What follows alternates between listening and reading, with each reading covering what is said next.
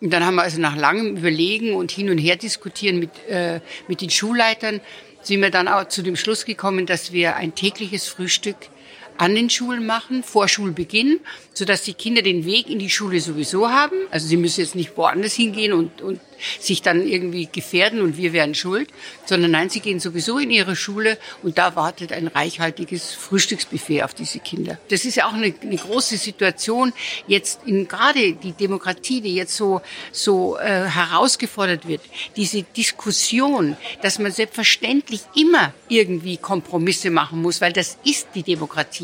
Du kannst nicht sagen, es ist so und ich hau jetzt den Hammer runter und Schluss und halt den Mund, sondern wir müssen schauen, dass wir uns nicht verlieren ich hätte nie gedacht, dass wir nochmal so scharf an die Grenze kommen, dass es wieder dieses Aufkeimende, dieses Ausgrenzende, dieses Hasserfüllte, dass das zu uns zurückkehren könnte.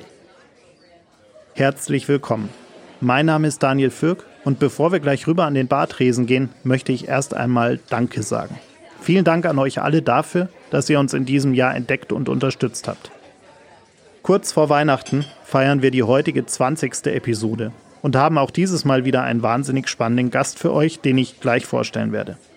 Für die kommenden Wochen und Monate haben wir unglaublich viel vor und ich persönlich würde mich sehr freuen, wenn ihr wieder mit dabei seid.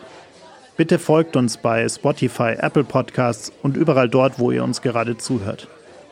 Wenn euch Gin Talk gefällt, gebt uns bitte auch eine Bewertung auf Apple Podcasts. Das hilft uns wirklich sehr, um unsere Community noch weiter wachsen zu lassen.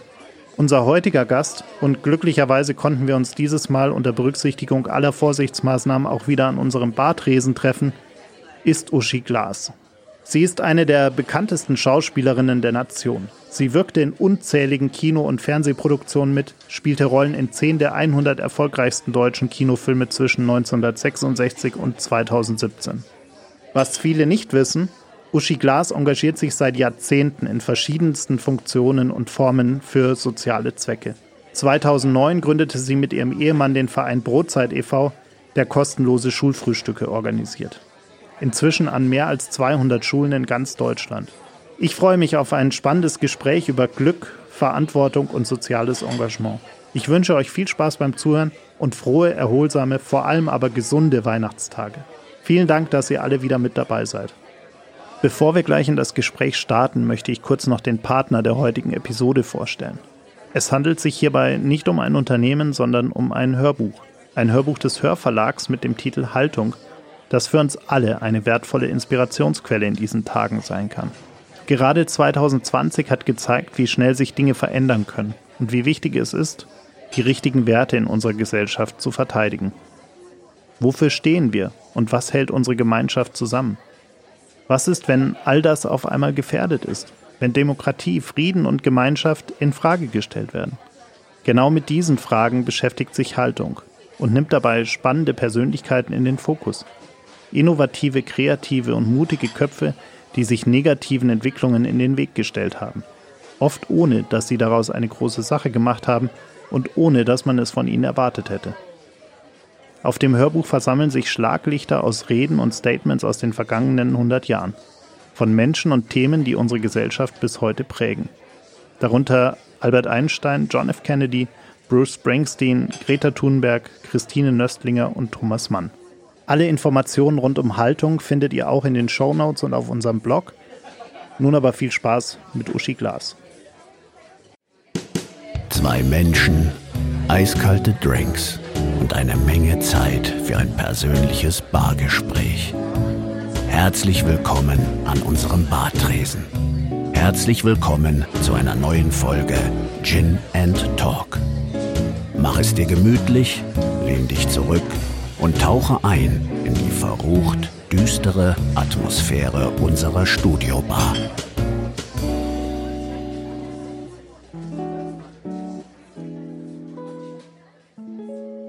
Uschi Glas, ich freue mich sehr, dass Sie heute hier sind und sich die Zeit nehmen für, für meine ganzen Fragen. Ähm, wir haben gerade schon gesagt, draußen Wetter wird kalt, da ist es ja ganz gemütlich, auch mal wieder irgendwie hier im Warmen an einer Bar zu sitzen. ja, genau. Na, vielen Dank für die Einladung und äh, ja, jetzt bin ich gespannt auf das Gespräch. Mal schauen, was Sie alles wissen wollen und fragen wollen. Ja, ich, äh, ich würde tatsächlich gleich mit einem Herzensprojekt von Ihnen anfangen wollen, weil äh, wir sind ja jetzt gerade in dieser Vorweihnachtszeit, wo auch alle äh, so ein bisschen besinnlicher werden. Gut, jetzt hatten wir dieses Jahr ohnehin viel Zeit zum Nachdenken. Aber gerade vor Weihnachten ähm, denkt man dann vielleicht auch nochmal über, über andere nach. Und das machen Sie ähm, ja schon sehr lange, sehr, sehr intensiv. Und, und was Ihnen da besonders am Herzen liegt, sind Kinder. Und mit Ihrem äh, Projekt oder Ihrem Verein äh, Brotzeit äh, sind Sie da ja inzwischen äh, wahnsinnig aktiv. Und äh, die Idee, Sie dürfen es gern gleich nochmal ein bisschen genauer aus, äh, ausformulieren, aber die Idee ist ja wirklich zu sagen, man, man bringt Kindern ein Frühstück an die Schule, weil viele Kinder, selbst in einer Stadt wie in München, einfach kein, kein Frühstück mitbekommen, richtig? Ja, das ist also äh, wirklich so, dass in Deutschland jedes fünfte Kind, das weiß man einfach, ohne Frühstück, sehr oft ohne Abendessen und ohne Pausenbrot in die Schule geschickt wird und die Kinder einfach aus diesem Grund nicht am Unterricht teilnehmen. Also nicht nur, dass sie hungrig sind, sondern es bedeutet eine latente Benachteiligung, weil die Kinder einfach nicht konzentrationsfähig sind, weil die Kinder zum großen Teil auch aggressiv sind, wenn du immer Hunger hast und wenn du immer der Außenseiter bist. Und äh, die Geschichte, die ich eben vor ja jetzt vor zwölf Jahren äh, in einem Bericht im, im Radio gehört habe, die hat mich nicht losgelassen.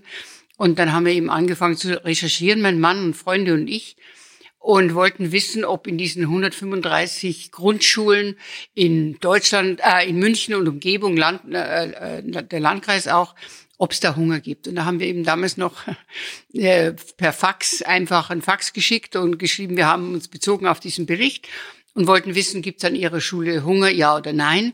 Und da war eben dann die erschreckende Nachricht, jawohl. Und manche mit das Kreuz angekreuzt und drei Ausrufungszeichen dahinterher. Und da haben wir eben dann angefangen zu überlegen, wie kann man da irgendwie helfen? Man kann natürlich nicht in die Familien gehen, man kennt die Familien ja auch nicht und sagen, hören Sie mal zu, Sie müssten doch eigentlich Ihrem Kind, Ihrem Sechsjährigen in der Früh was zu essen geben, eine warme Milch und ein Stück Brot oder wenn es nicht viel ist, aber wenigstens das. Also da haben wir schon gleich gesehen, das geht natürlich nicht, weil wir wissen ja gar nicht, wo die sind.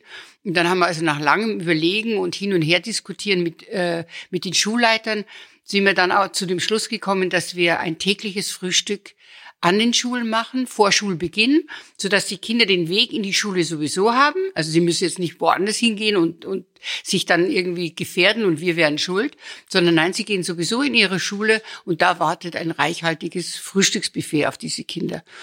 Und das machen wir eben jetzt äh, schon elf Jahre und ähm, und haben inzwischen weit über 11.000 Kinder jeden Tag zum Frühstück in der ganzen Bundesrepublik. Wir sind in acht Bundesländern und äh, der Bedarf ist riesengroß. Also man muss auch dazu sagen, er wird noch größer eigentlich. Es wird nicht weniger, sondern mehr.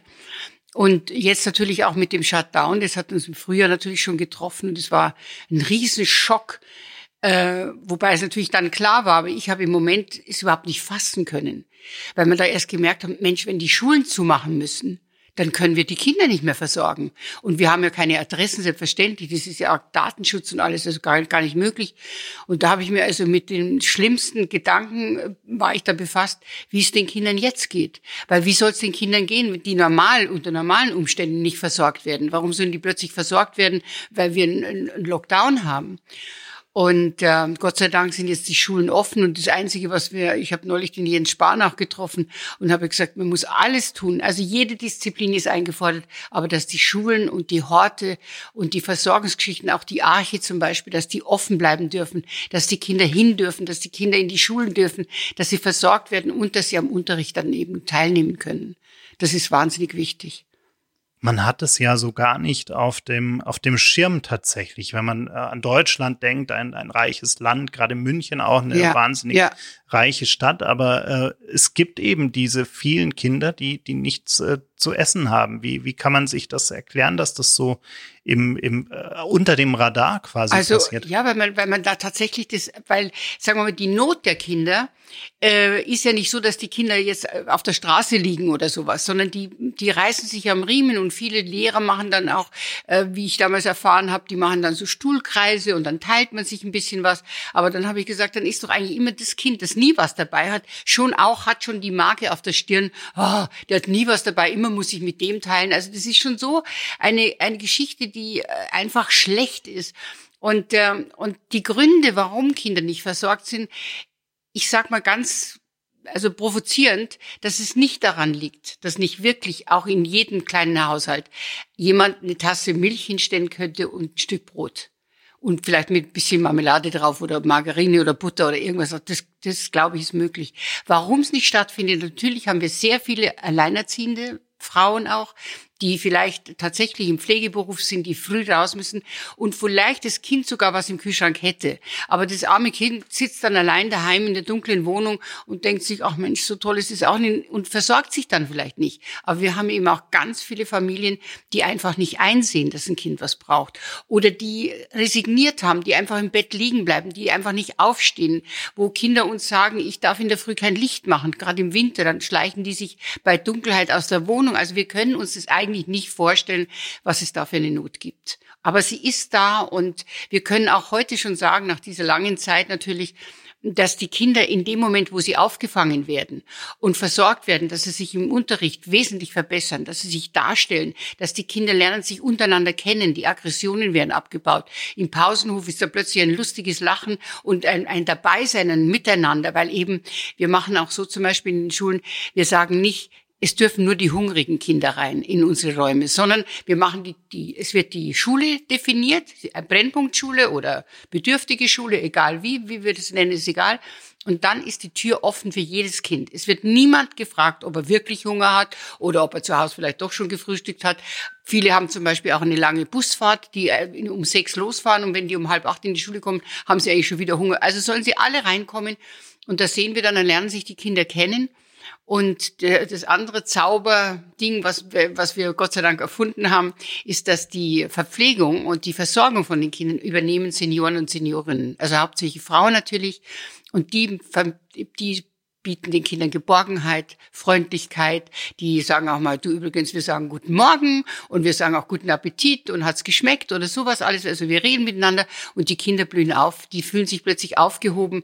Das sind ihre, ihre Heldinnen sozusagen dann äh, dass die eben dastehen und dann riecht man schon in der Früh den heißen Kakao. Also wenn ich Schulen besuche, dann rieche ich, schnuppe ich auch das schon immer und dann den, den frischen Toast oder so, denke oh, das ist super, das riecht so toll, ja. Und so freuen sich die Kinder halt auch. Ich habe vorhin die aktuellen Zahlen nochmal nachgeschaut. 245 Schulen sind es inzwischen. Es sind ja. 450 Tonnen Lebensmittel pro Jahr. Ja. Damit man mal ein Gefühl für diese für die, wahnsinnige für, Dimension ja. hat.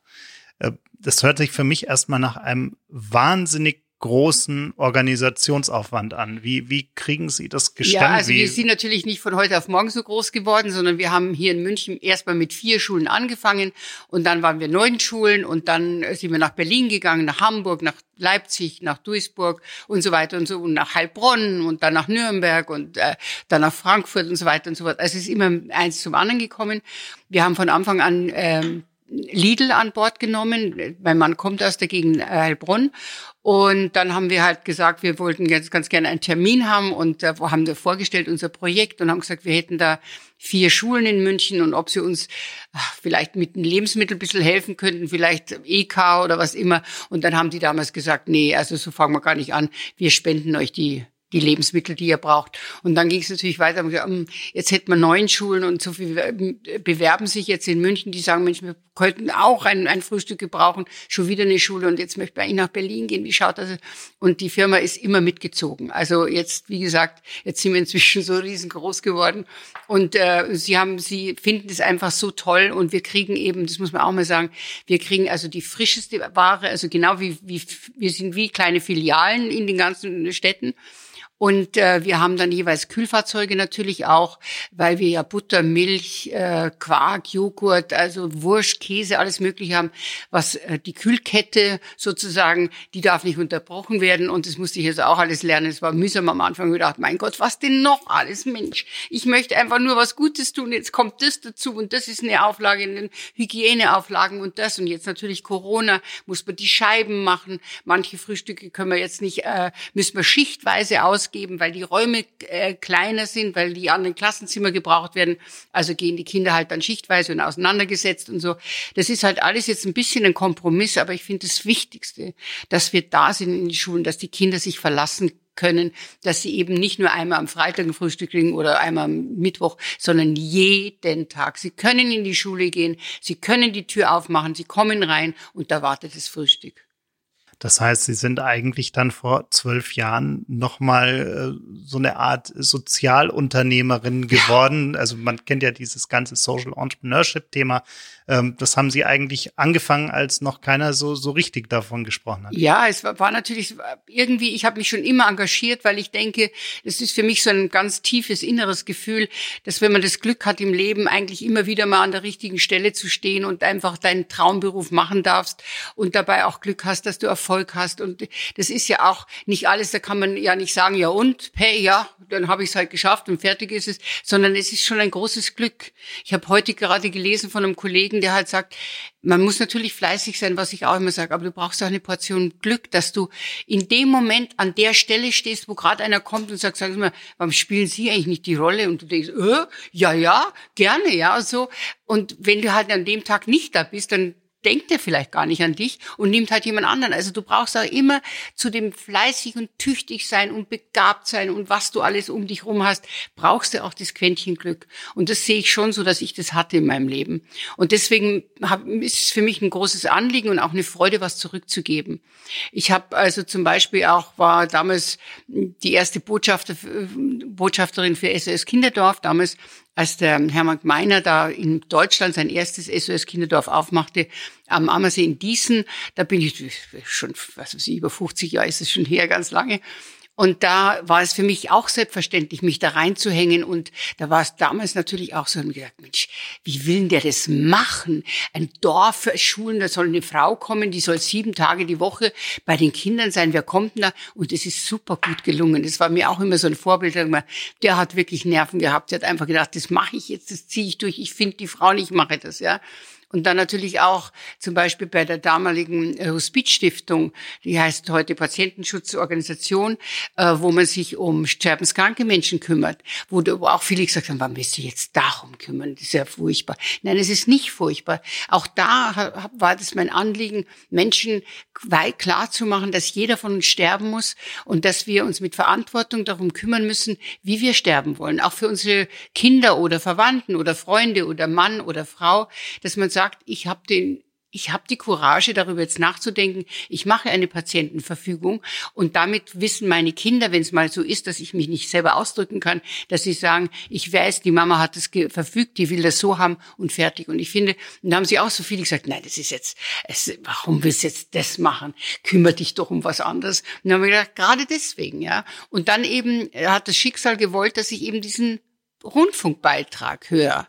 Und ich habe, das war, ich habe schon so oft erzählt, aber es war ein wunderbarer Herbsttag in München, mein geliebtes München, bin durchgefahren, Ludwigstraße, Leopold hinten und dann Ludwigstraße hoch, die protzige gelbe Theatinerkirche und ja, der Platz einfach, Odeonsplatz, so schön. Und dachte, boah, ist das eine schöne Stadt, bin ich froh, dass ich hier wohnen darf. Und dann kam der Bericht. Und der hat mir mitten in dem Glück, was ich gerade empfunden habe, blauer Himmel, es war so schön, hat mir mitten ins Herz gestochen. Es war wirklich so wie ein Gongschlag. Duff. Und da habe ich gedacht, was? Und dann, das hat mich nicht losgelassen. Also habe dann einiges erledigt und dauernd ist mir das im Kopf umgegangen und bin eben dann nach Hause gefahren zu meinem Mann und habe ihm das gesagt. Sag ich, du hör mal, ich habe gerade einen Bericht gehört, das war Wahnsinn. Und dann habe ich ihm das erzählt. Dann sagt er, hat er Gott sei Dank nicht gesagt, lass mich in Ruhe, sondern hat gesagt, weißt du was, wir machen es ganz einfach, wir recherchieren. Und so haben wir es gemacht und dann haben wir angefangen und dann kam halt eins zum anderen. Wenn ich also damals, wenn mir jemand gesagt hätte, du, das wird mal eine Riesenaufgabe und das ist eine Verantwortung und da wirst du plötzlich in acht Bundesländern sein und wirst du in, inzwischen zwölf verschiedenen Großstädten sein und Mittelstädten und so, hätte ich gesagt, nee, also Leute, bei aller Liebe, ich habe noch einen Beruf, also das kann ich nicht schaffen. Aber dadurch, dass sich so reingeschlichen hat, so Step by Step, ja, und dann das noch und das noch. Und wenn man dann in die Schule geht, und die Kinder sieht, wie die beieinander sitzen und wie die miteinander plaudern und wie, wie sie sich ihr Frühstück holen und wie sie dann den Apfelschnitz, den sie normal nicht kennen, wo du sagst, ah, es ist halt ein Apfelschnitz, ist so gesund und dann, nee, mag ich nicht. Doch, jetzt schau mal, probier mal, bitte mir zuliebe mache ich das. So spiele ich ja natürlich auch. Und dann probieren sie, ja, schmeckt ja gut. Und dann gehen die Äpfel weg wie nichts. Da habe ich so eine Freude dann damit. Das ist einfach toll.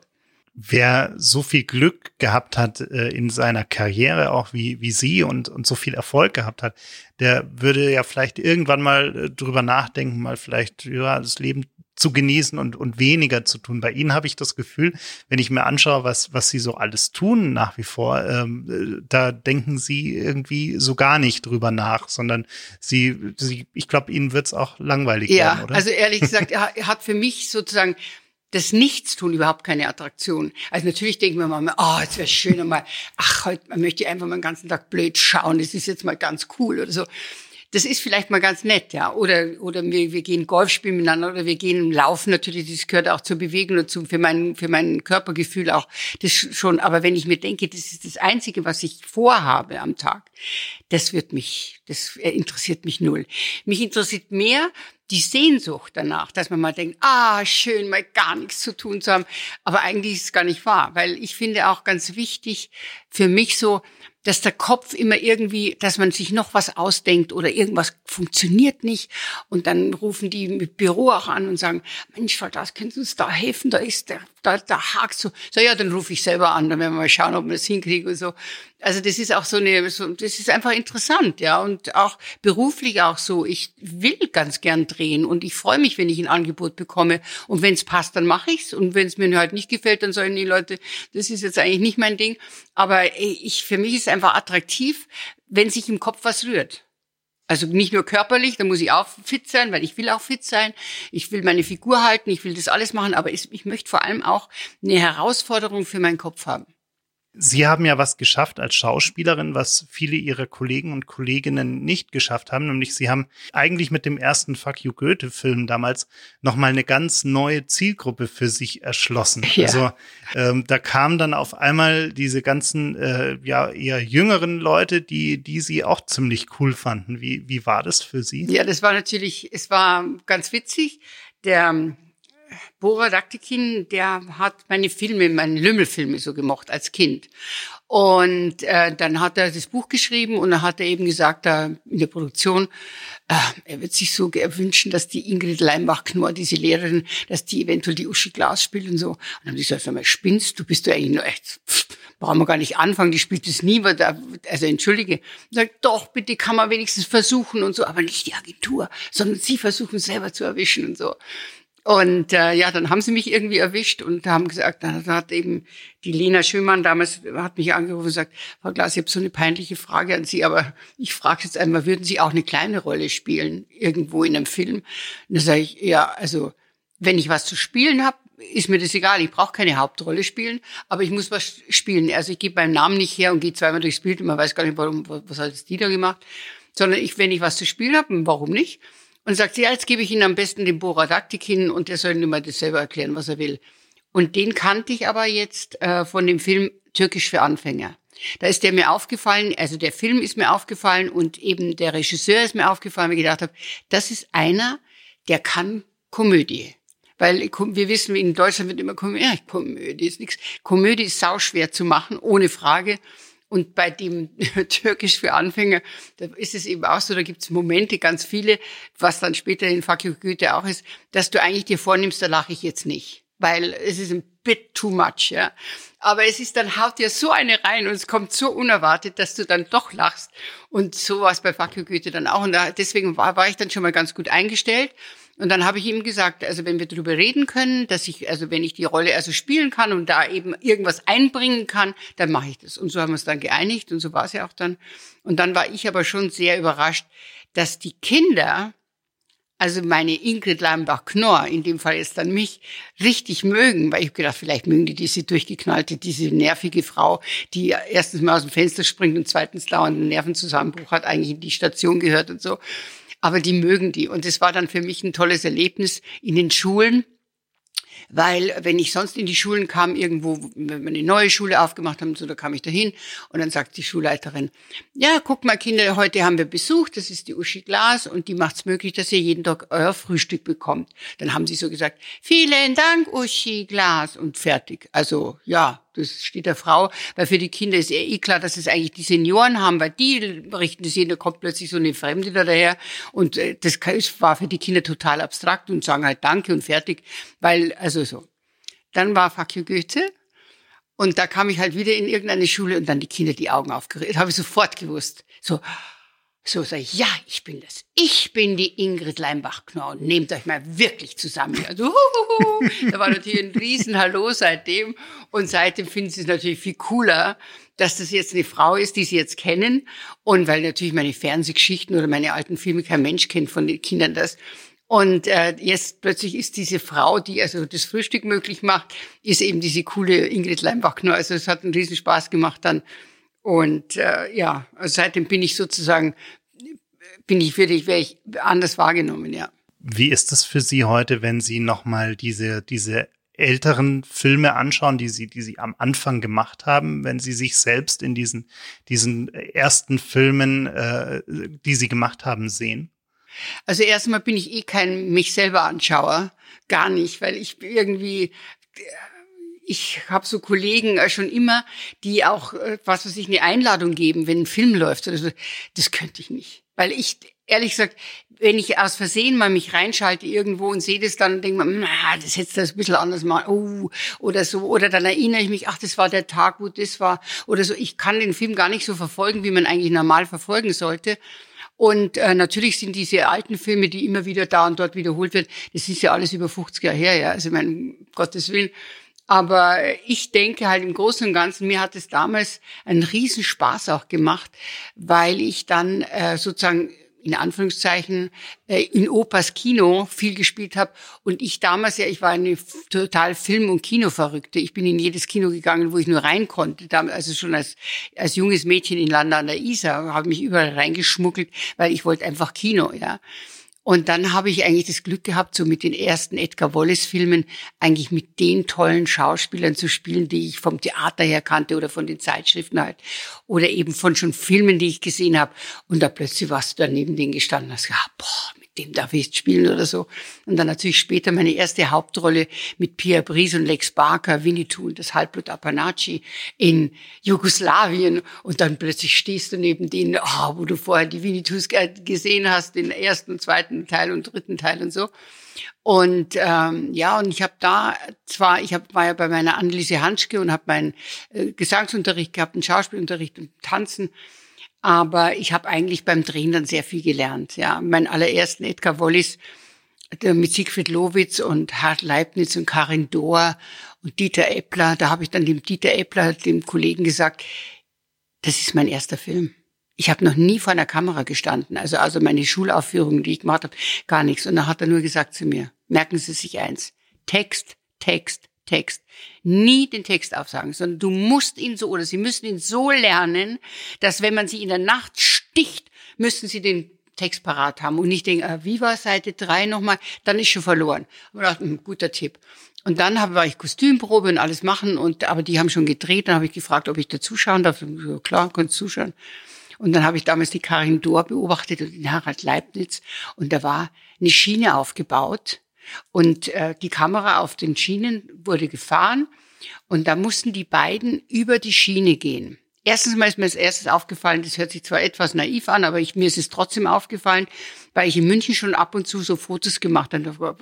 Das Wundermädchen München oder wie das nochmal hieß, habe ich beim, mit dem äh, Roger Fritz die Fotos für, für Quick gemacht und da schaust du in die Kamera, ja. Da habe ich als erstes gemerkt, ah, natürlich, man darf ja gar nicht in die Kamera schauen, weil dann schaue ich ja sozusagen in den Film rein. Also das Nummer eins, ganz wichtig. Und dann habe ich beobachtet, wie die beiden über diese Schiene schwebten. Also natürlich hat kein Mensch runtergeschaut, wo die Schiene ist, weil logisch, weil die Schiene ist ja nicht da. Und so habe ich mir das so Ding habe gedacht, aha, gesehen, okay, du musst souverän sein, musst das vorher einprägen und dann gehst du eben einfach drüber, ja und so.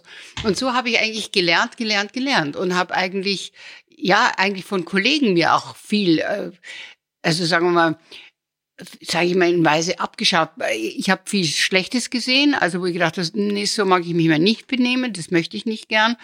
Aber das finde ich ganz cool, also sozusagen präpariert ans Set zu kommen, dass du nicht den Leuten auf die Nerven gehst und sagst, mal jetzt kann die ihren Text wieder nicht, Wahnsinn, ja. Was ich natürlich auch oft erlebt habe, dass du halt einfach sagst, du stiehlst den anderen Leuten und auch den Kollegen nicht nur die Energie, die Zeit, alles, es kostet Geld. Also so Geschichten. Und da habe ich unheimlich viel gelernt. Das heißt, ähm, was ich auch in der, in der Vorbereitung auf unser Gespräch so ein bisschen gemerkt habe, ist, was sich, glaube ich, bei Ihnen wirklich von äh, vor der Filmzeit bis heute irgendwie durchzieht, ist so eine niemals enden wollende Neugierde, oder? Also Dinge verstehen Genau. wollen, Genau. herausfinden, wie Ja. kann ich das Ja. machen? Weil auch dieses geht nicht, das ist für mich gar nichts. Also wenn einer sagt, jetzt still, weil es war schon mit meinem Vater so, wenn er immer gesagt hat, jetzt ist Ruhe, jetzt wird nicht mehr diskutiert, haben wir gedacht, so, du willst jetzt nicht mehr diskutieren, okay, du hast das letzte Wort, auch wurscht, dann decke ich meinen Kopf einfach weiter und diskutiere das mit mir aus oder so. Also ich habe nie eigentlich, ich war ein großer Widerspruchsgeist, nicht weil ich nur widersprechen wollte, sondern weil ich viele Dinge einfach nochmal abklopfen wollte und sagen wollte, Moment einmal, lass uns mal hören. Wie meinst du das? So meinst du das wirklich oder so? Oder ist es nicht vielleicht doch anders? Und so, also ich habe Riesenspaß am Diskutieren gehabt. Und äh, das habe ich auch bis heute nicht nachgelassen, weil ich finde es einfach wichtig, wenn man äh, beim Sprechen und oder beim Diskutieren, auch mit meinem Mann so, wir streiten nicht miteinander, aber wir diskutieren viel und wir sind nicht immer einer Meinung. Aber man erarbeitet sich viel und denkt dann plötzlich, aha, vielleicht hat er da an der Stelle gar nicht so unrecht, vielleicht muss ich das nochmal überdenken. Dann sind wir zum Beispiel beide große Zeitungsleser, also noch mit Papier. Er hat immer seine Frankfurter, seine FAZ und ich meine Süddeutsche. Und da haben wir schon überhaupt genügend äh, miteinander zu diskutieren. Was schreibt denn deine Zeitung wieder und so?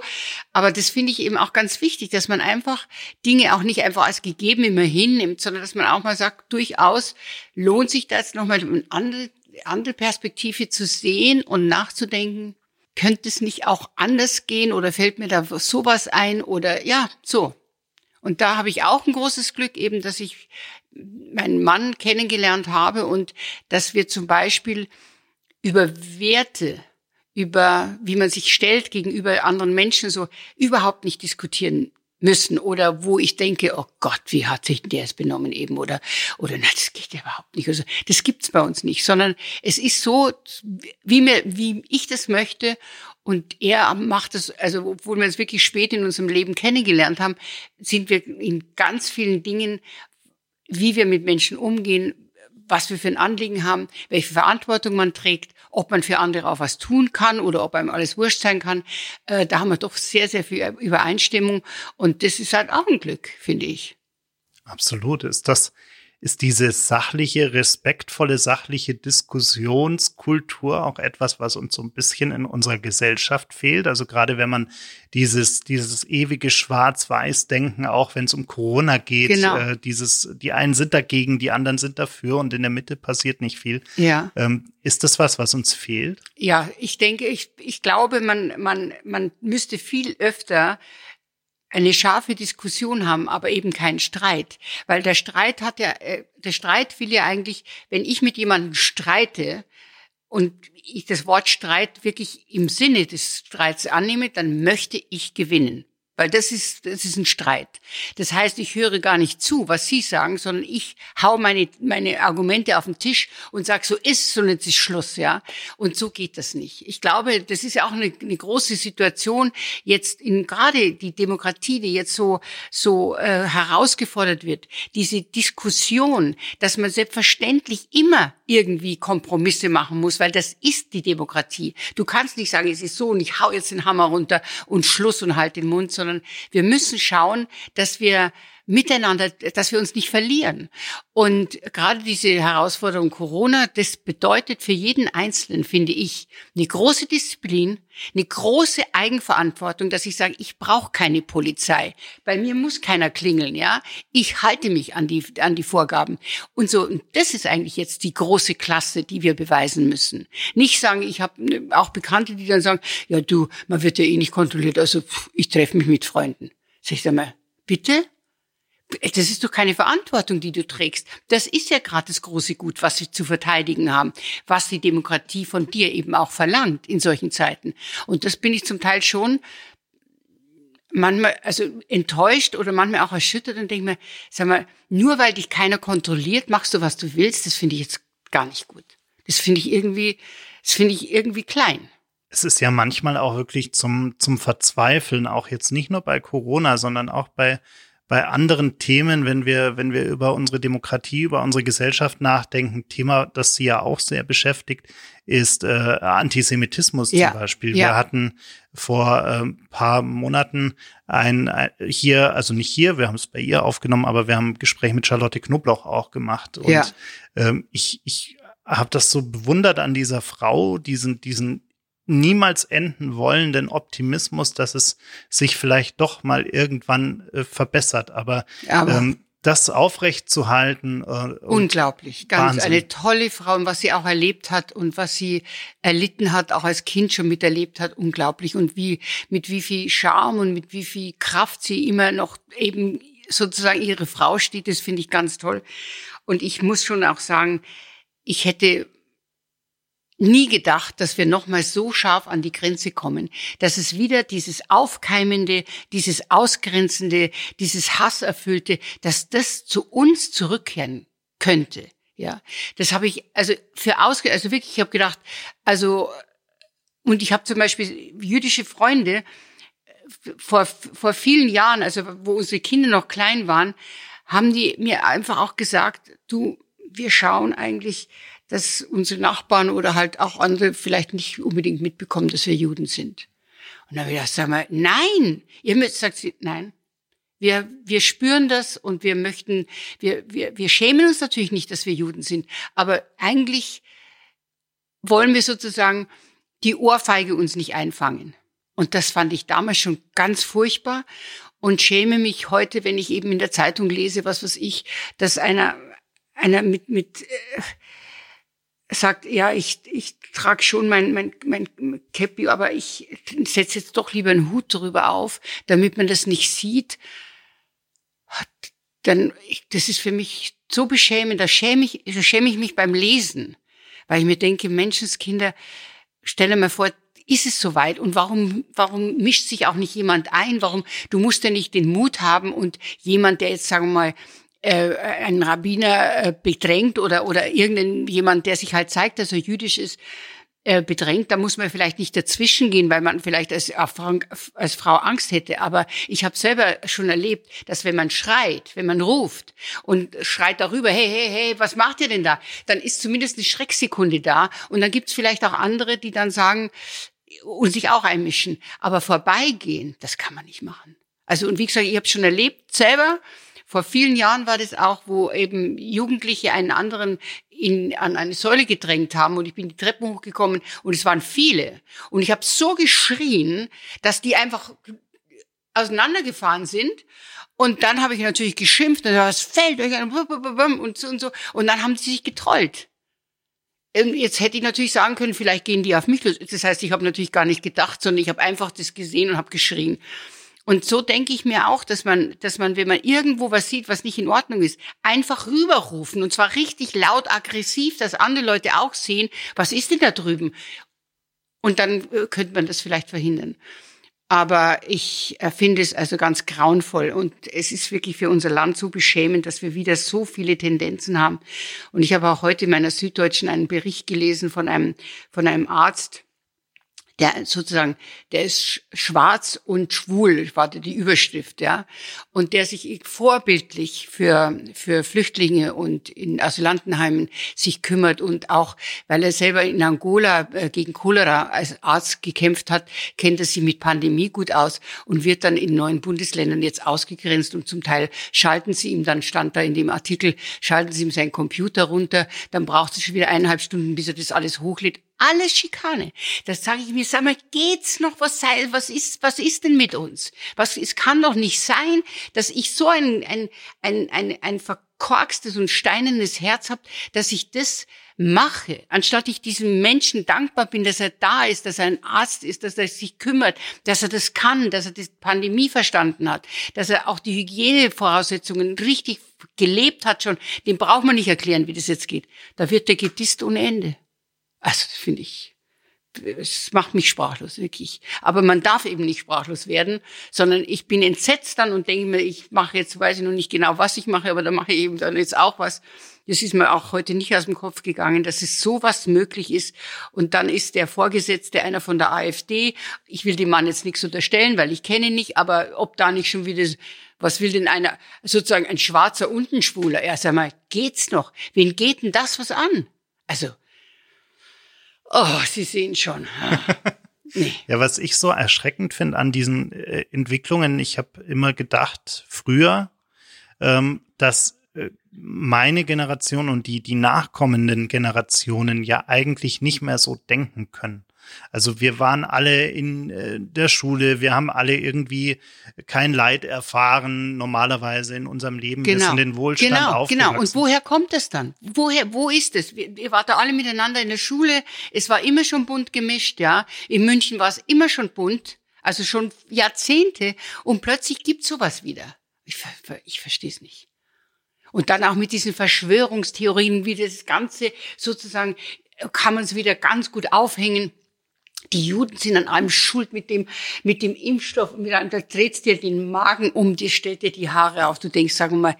Und diese Menschen, die so denken, die sind natürlich in ihren Echokammern. Die informieren sich nicht bunt rund und sagen, okay, dann lese ich jetzt mal die Zeitung und dann lese ich mal das, dann lese ich mal den Artikel, höre ich mir mal das an, dann höre ich vielleicht mal öffentlich-rechtliche Dinge, Diskussionen, einfach mal um so eine Variety in meinen Kopf zu kriegen und dann fasse ich vielleicht eine Zusammenfassung, sozusagen eine Conclusion und sage, mhm, vielleicht ist es doch so. Aber die sind ja dann so narrow-minded, so nur bei sich und der Hass kann sich ausbreiten. Wahnsinn. Ist das vielleicht auch ein Stück weit, ähm, ich will da jetzt niemanden an den Pranger stellen, aber um, um auch so ein Stück weit den, den Bogen zu den Schulen zurückzuschließen quasi, ist das ein Stück weit auch ein Thema, was, wo sich zumindest die, die Schulen, unser Bildungssystem an sich mehr Gedanken machen müsste, wie man solche Themen transparenter, offener ja, angeht und offen schon. diskutiert? Ja.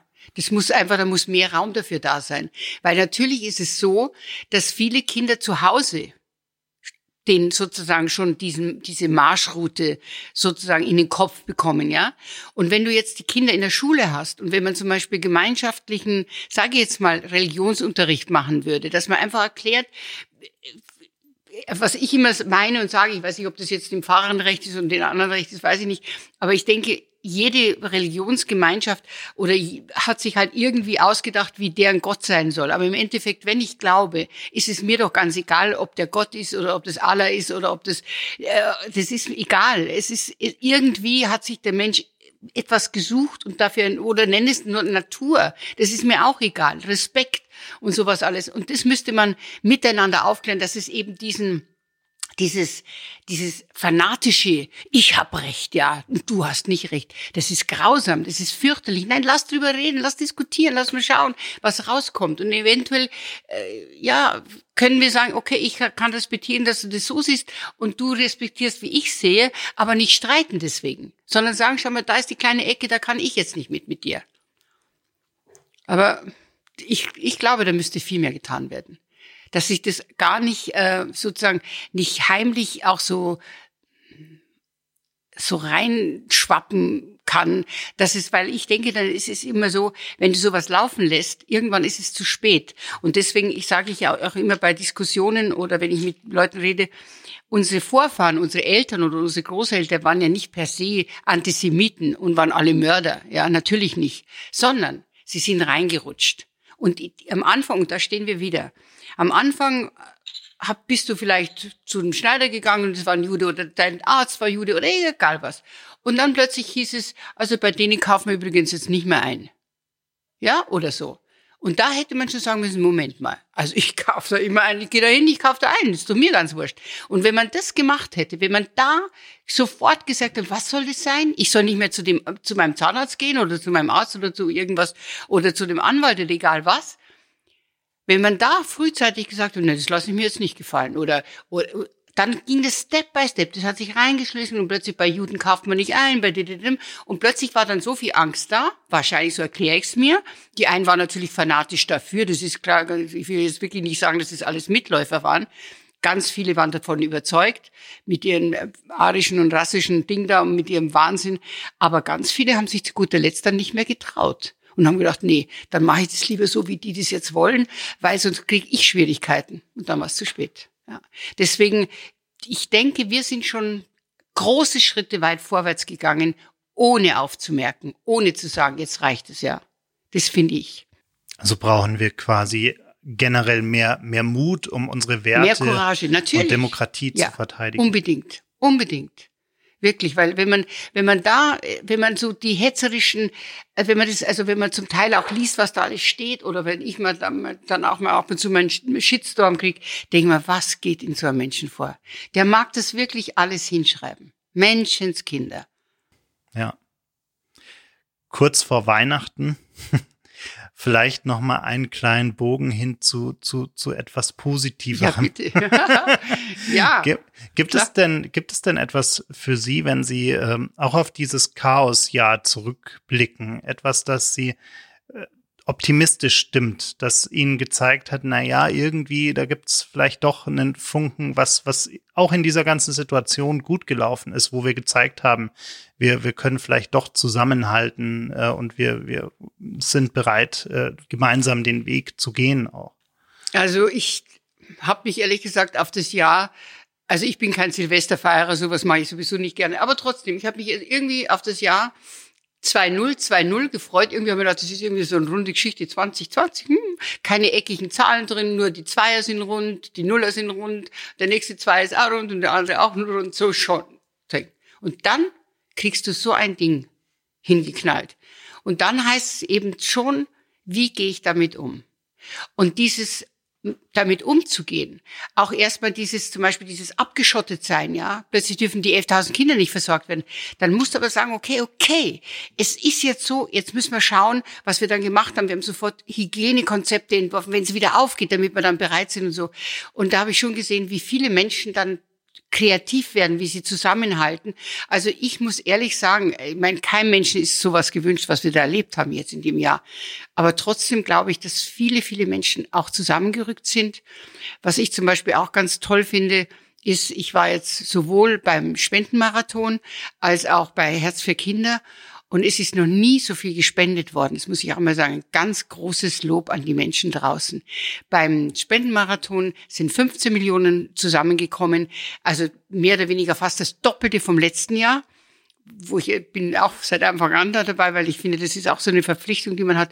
Und beim Herz für Kinder war es auch dieses Mal 26 Millionen im Nachspiel hat es bis zu 30 Millionen gegangen. Das heißt, es war noch nie da gewesen, seit diese Organisationen oder Stiftungen da sind, es so hohe Spenden. Und da glaube ich, dass die Menschen, die meisten Menschen, und deswegen muss man auch mal unsere Menschen auch loben, weil die anderen sind die Ausfranser, die wir aber nicht dulden dürfen, so.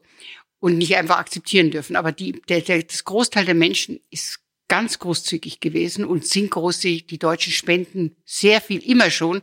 Aber dieses Jahr vielleicht auch durch dieses besinnlich sein und denken, es geht uns ja unterm Strich immer noch verhältnismäßig gut. Wir haben weder so ein Shutdown, auch in Europa gesehen, ja, weder so ein Shutdown gehabt wie in Spanien oder in Italien. Wir haben immer uns noch bewegen können. Wir konnten rausgehen, wir können Sport machen, wir können einkaufen, wir können äh, frische Luft schnappen und so weiter. Also wir haben immer noch eine große Freiheit. Das finde ich ganz toll. Und gefragt sind wir eben alle, dass wir damit gut umgehen. Und äh, wie gesagt, für mich war schon das, der Lichtblick, dass man tatsächlich auch mit ganz wenig auskommt und ja, dass man also zu Hause ist und kocht und wir haben zum Beispiel Mann und ich äh, ja, wir einmal kocht er, einmal koche ich oder so und wir haben Spaß trotzdem miteinander. Und ähm, mir ist nicht ein einziges Mal die Decke auf den Kopf gefallen, weil ich genug sozusagen immer in der Schublade habe, was ich schon lange hätte tun sollen. Und dann mache ich das endlich, dann bin ich stolz und denke, ach, jetzt hast du mal aussortiert oder ich weiß nicht was gemacht. Also ich, ich sehe es auch so, und das bespreche ich auch mit meiner Tochter, mit der ich natürlich viel telefoniere auch. Man muss es äh, nehmen. Und für mich ist eben, ich ich, wenn es dann mal so eng ist, dann denke ich mir, stell dir mal vor, meine Großmutter und mein Großvater und meine Eltern haben, also meine Großeltern haben zwei Weltkriege erlebt, Inflationen erlebt, ja. Dann, wenn, wenn ich an meine Eltern denke, der Vater war im Krieg, die Mutter hat mit den Kindern daheim, hat Weihnachten auch allein gefeiert. Und es war nicht warm in der Wohnung, weil wir waren nun mal nicht reich und die meisten Leute haben es nicht warm gehabt, ja. Und die Männer waren draußen. Manche Männer sind gefallen, man, manche Väter. Und dann natürlich, wenn ich mir dann vorstelle, ich habe zu Hause eben so ein Buch, einige, aber das von München, das zerstörte München, ja. Wenn du dir das anguckst, wie das München ausgeschaut hat.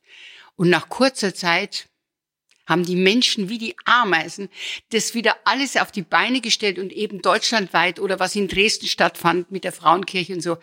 Es gibt dann so viel Freude, wie wie Menschen wie viel Kraft ein Mensch entwickeln kann und wie das gemeinsame Miteinander wirken kann, das baut mich total auf und das finde ich toll. Aber trotzdem muss ich eben einfach dabei bleiben, dass wir ganz viel zu arbeiten haben. Ganz viel müssen wir schauen, dass die, die Anständigen sozusagen aufstehen und nicht schweigen. Ein wunderbares Schlusswort. Und für all diejenigen, die uns zuhören und noch nicht wissen, wo sie dieses Jahr vielleicht noch was spenden können, ähm, kann man gerne auch nochmal auf der Website von Brotzeit vorbeischauen.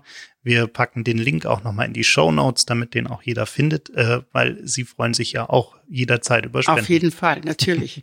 Vielen Dank fürs Vorbeikommen. Dankeschön für die Einladung. Hat Spaß gemacht. Das war's leider schon. Die letzte Runde ist ausgetrunken, das Gespräch zu Ende. Vielen Dank fürs Zuhören. Bitte nimm Rücksicht auf die Nachbarn und sei leise, wenn du die Bar verlässt. Aber vergiss auf keinen Fall, den Abonnieren-Button zu klicken.